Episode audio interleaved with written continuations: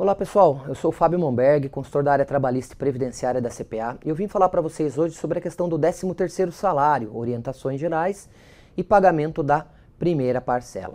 Bom, o 13º salário é uma gratificação criada para né, com o objetivo de propiciar aí aos trabalhadores as comemorações de final de ano, especialmente as festas de Natal. É um direito social garantido na Constituição Federal e é devido para todos os trabalhadores com vínculo, tá? Então, empregados urbanos rurais e domésticos, devendo ser pago em duas parcelas. A primeira entre fevereiro e novembro de cada ano, até o dia 30 de novembro, e a segunda até o dia 20 de dezembro. Por outro lado, pessoal, o 13º salário não é devido para trabalhador sem vínculo, ou seja, autônomo, estagiário, sócio com prolabore, não tem direito a recebimento do 13º salário, tá? Sob pena de descaracterização dessa, dessa verba e dependendo do trabalhador, pedir o, o vínculo com a empresa. A primeira parcela, então, ela é devida né, para todos os empregados e deve ser paga até o dia 30 de novembro, metade da remuneração do empregado, tá? Uma dúvida que surge: a empresa pode pagar o décimo de forma integral, em parcela única? Pode, sem problema algum, desde que faça até o dia 30 de novembro. Não pode pagar a primeira parcela, né, parcela única lá em dezembro. Tem que ser dado o prazo máximo é até 30 de novembro. O adiantamento também pode ser feito nas férias do empregado, desde que esse, esse, o trabalhador requeira no mês de janeiro para o seu empregador.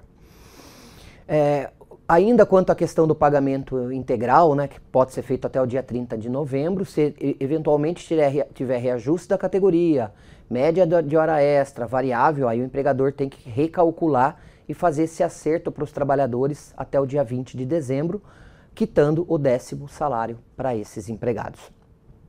O décimo não pode ser pago em mais do que duas parcelas, tá? a legislação é clara, salvo se negociado com, a, com, o sindicato específico, tá? Essa foi uma regra trazida pela reforma trabalhista. Então, se o empregador quiser pagar mais de duas vezes, tem que negociar com o sindicato da categoria. O 13º salário ele corresponde a um dozeavos da remuneração do empregado de dezembro para cada mês de efetivo trabalho com no mínimo 15 dias de trabalho naquele mês, tá? Então, para o empregado ter o avo daquele do mês, ele tem que trabalhar no mínimo 15 dias. Para isso, o empregador tem que fazer essa análise global do ano todo, de janeiro a dezembro, e calcular os dias que o empregado não trabalhou aí, no caso de faltas injustificadas, para verificar se ele vai ter direito ao avo daquele mês específico ou não.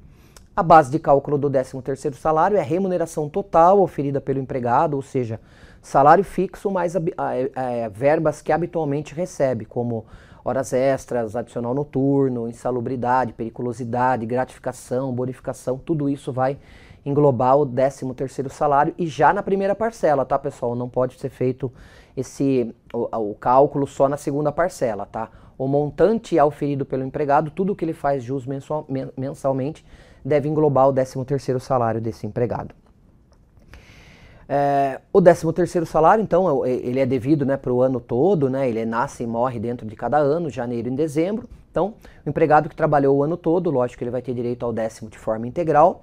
E para os empregados que foram admitidos durante o ano, eles vão ter direito ao décimo de forma proporcional, do período de admissão até novembro para a primeira parcela e até dezembro para o pagamento da segunda parcela de, é, pega, a gente pega a remuneração do empregado, divide por 12, multiplica pelo número de meses trabalhados no ano para calcular o décimo de forma proporcional para esse empregado. Empregados com remuneração variável, a empresa tem que calcular a média até o mês anterior ao pagamento, então para a primeira parcela calcula a média até outubro e para a segunda parcela calcula a média até novembro e faz esse acerto das variáveis com o empregado lá em janeiro do ano seguinte.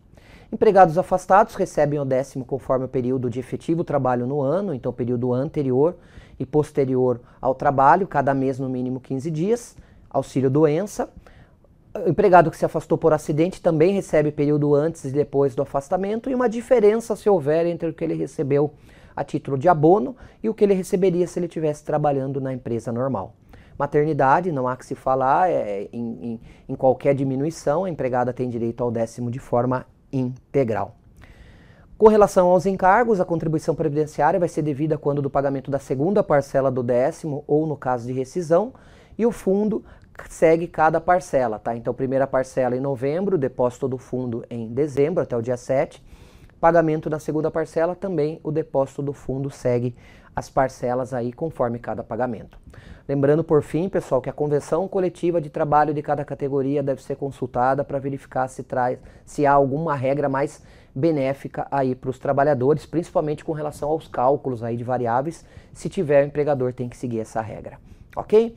Então é isso, pessoal. O 13 terceiro salário tem que ser pago aí então para os empregados, né? Todos os trabalhadores com vínculo, empregados urbanos, rurais e domésticos até a primeira parcela até o dia 30 de novembro e a segunda parcela até o dia 20 de dezembro, devendo seguir aí a, a, a base, né, a remuneração global recebida pelo empregado. Salário fixo, mais todas é, as parcelas que habitualmente ele recebe aí no curso do ano. Um abraço a todos, até a próxima. Tchau.